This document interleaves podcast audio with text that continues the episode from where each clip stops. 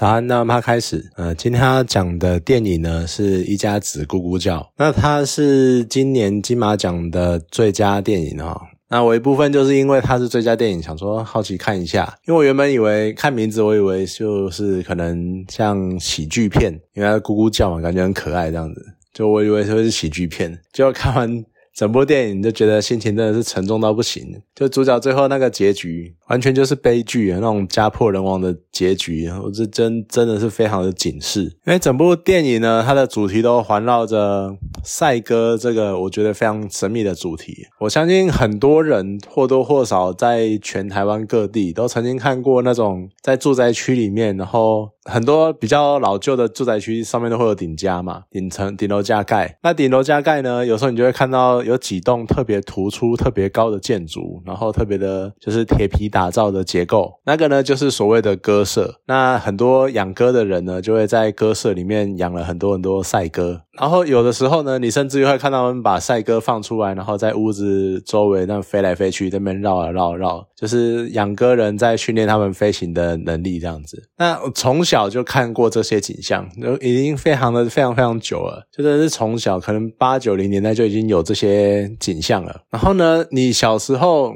我忘了什么时期，曾经一度在电视上呢，可能或多或少一些新闻会报道一些相关的赛鸽的事件，尤其是那个时候赛鸽非常的夯的时候呢，还会有人去，譬如说。蓝那个蓝赛鸽，像电影里面有写也有描述，就是蓝赛鸽。然后因为赛鸽在飞回来的时候啊，就有人故意去捕捉它们，然后绑架它们。因为每一只赛鸽呢，其实都身价不菲，所以呢，你绑架它，然后可以跟鸽主要要求那个赎金这样子。那后来呢，你慢慢就没有再看到这些报道了。那你久了呢，你就会开始觉得，是不是开始台湾赛鸽已经这么不流不流行了，不热门了？可是你偶尔还是会看到一些鸽舍，所以我就觉得很奇怪。到底是现在是还是有还是没有？那直到又过了几年呢，就开始又零零星星的听到一些赛鸽的消息。那像这一次看了电影，你就可以知道，其实赛鸽这件事情，它只是越来越低调，可是它从来在台湾从来没有消失过。而且你知道电影里面那些描述啊，就是整个赛鸽产业涉及的金钱，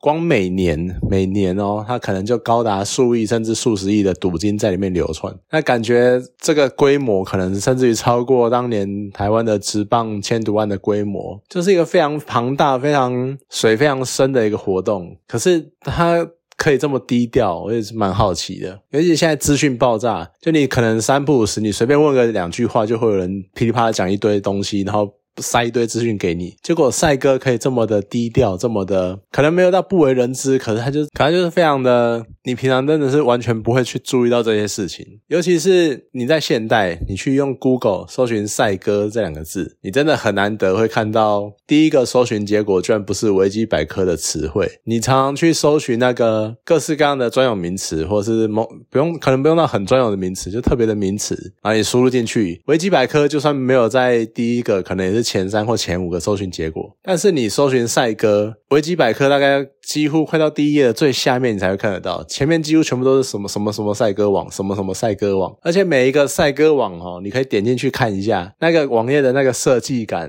我真的觉得非常的佩服，非常的啧啧称奇。那个感觉就像是我可能不能用阳春来形容，但那个就是真的是非常的。微妙，你真的自己去看一下就知道了。那我讲了这么久嘛，就好。多多少少看得出算蛮多的电影，然后电影呢都会呈现很多很多不同的社会阶层跟环境的各种面相。然后我以为一度以为每一次以为我开始好像慢慢的看清社会的组成，各个社会的阶层，还有各个社会所会面临的问题或者他们的文化的时候呢，就总是会有类似像这样的作品，然后再度扩展我的视野。就像你可能以前不知道黑道的生活是怎样，但是可能你看了角头，你可以多多少了解一点。那你可能不知道没有。碰触过赛鸽的环境，结果你看了一家子咕咕叫，你就知道什么赛鸽它所影响的范围跟层面到底是多广，然后到底影响了哪些阶层、哪些人这样子，所以真的是非常的微妙。那赛鸽这个活动呢，其实它就是利用鸽子一个会归巢的天性，就是你把鸽子载到很远的地方，那鸽子呢，它就是有办法在。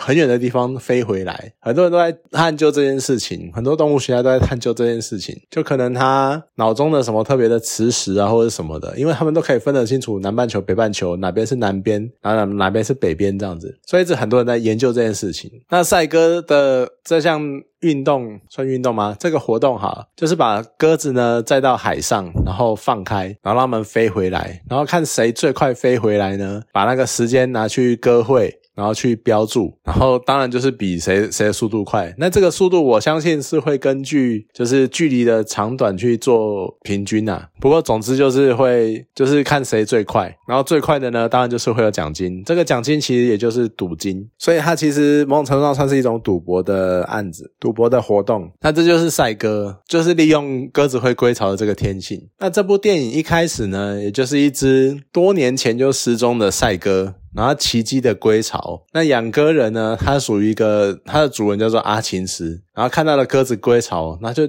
好像心中燃起了一点点希望，好像认为说他多年前失踪的儿子可能也还活着，然后可能他会回来之类的，就燃起一点希望。然后他呢，又不断的向剧中另外一个角色，就是。一个孤儿，然后后来成为他的学徒，叫小虎的。然后他强调，不断的强调鸽子会归巢的那种天性。然后好像他就会，他他好像相信，就只要家还在，他的儿子总有一天会回来的那种感觉。他莫名的抱持这种信念。阿敏呢，是阿青斯再娶的妻子。虽然说阿青斯他就是沉迷于赌赛鸽，而且他疯狂的每年都要参加，而且。鸽子其实养起来也是很贵的，你要买饲料啊，然后要有个地方摆着啊，而且你要整天顾鸽子干嘛的？就是，所以他整天都在做这件事情，没有在工作。可是呢，阿敏他还是默默的，就是出去打工，像去那个唱靠调啊，或者是呃养香蕉园啊，种香蕉之类的，就是。一直在赚钱，然后维持这个整个家计这样子。那阿青是有个女儿叫梦露，她其实感觉上你可以看得出来，她好像不不太知道自己想要什么。她唯一明确的呢，可能就只是她好像受不了家里面那种很阴郁、很郁闷的气氛，而且呢，她也受不了那一个把心力都放在赛鸽上的爸爸，呃，或者是呢，就算没有放在赛鸽上，也是都放在失踪的哥哥，好像。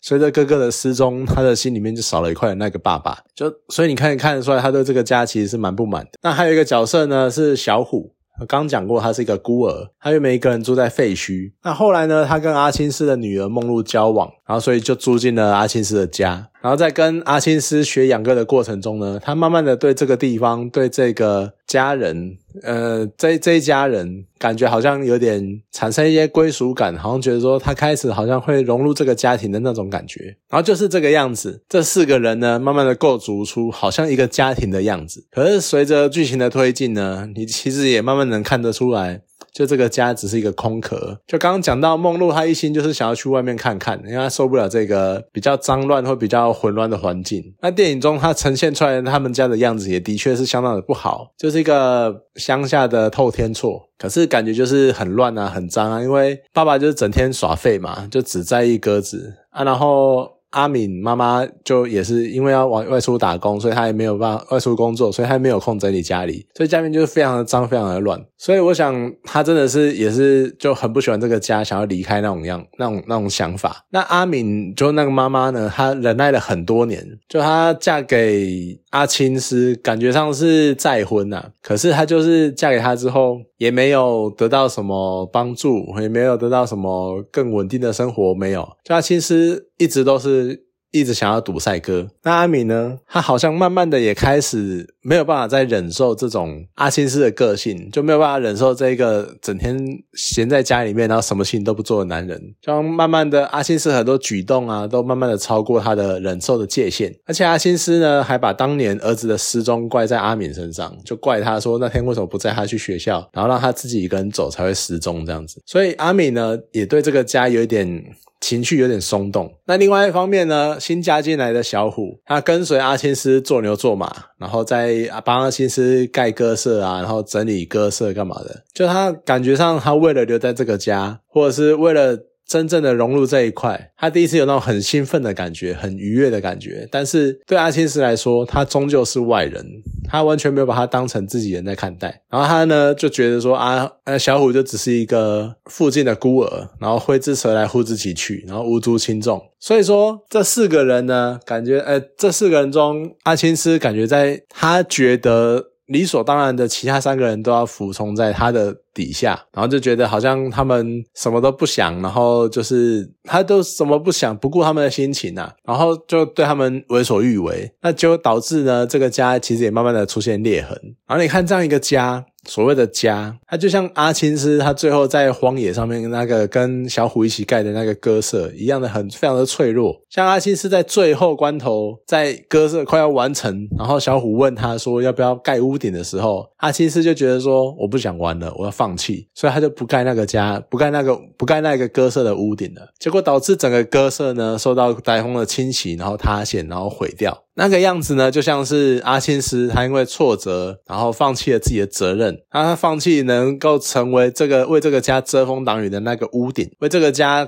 扛受一切风暴的那一个类似墙壁或是屋顶之类的，所以他放弃了这个算是责任的重担，结果导致最后整个家分分崩离析，就像那个毁掉的鸽舍一样，就他只期望着儿子。能够像鸽子一样懂得归巢，然后你如果还活着，你就要回来啊。可是你忽略了鸽子要归巢，它也要还有一个巢在。你想要鸽子回家，那你要好好的维持这个家。但是阿星是完全没有这么想过，他只觉得说我就是在这边，然后我的任何人理所当然的都要回来，不管我怎么打怎么骂，他们好像都要像回力镖一样，就算是出去飞了，他们也要还要再回来。可是完全没有想过自己对他们造成了多少伤害。所以我觉得整个故事其实就在讲，我们在讲说，呃，要有家，然后家要和乐，要干嘛？要成为避风港啊。可是你有没有去想过，家在那边是要靠大家维持，是要靠大家一起合力去塑造、去建立的，而不是靠一两个人的努力，甚至也不是好像什么理所当然应该要回去的地方。其实你看，像这样。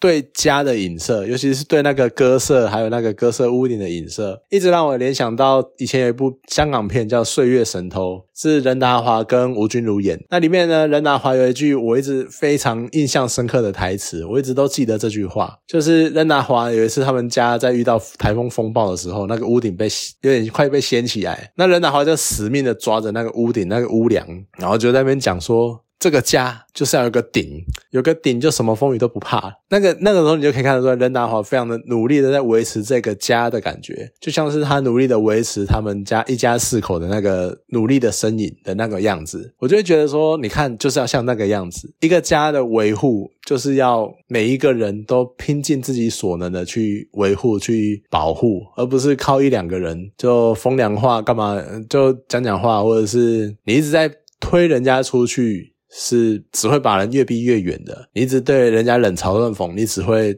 把人家推得更远。尤其是不管一个，不只是一个家，甚至于是，好讲一句很古老、很。很俗艳的话，就是没有国哪里会有家，对不对？应该说，呃，这这样这样讲反了，应该讲说，我们要先成家，然后才能立业；我们要先先成家，才能够立国平天下，是吧？就是所以，其实从一个很微小的地方就可以看得出来，有些人你故意的把应该跟自己一国的人把他们推开，然后还在那边讲说什么是你们不爱这个国家，是你们不爱这个国，不爱这个家，其实是不应该的。我们应该大家合力维持这一个环境，这才是对的。好啦，那今天这部电影呢，就讲到这边，好，谢谢大家。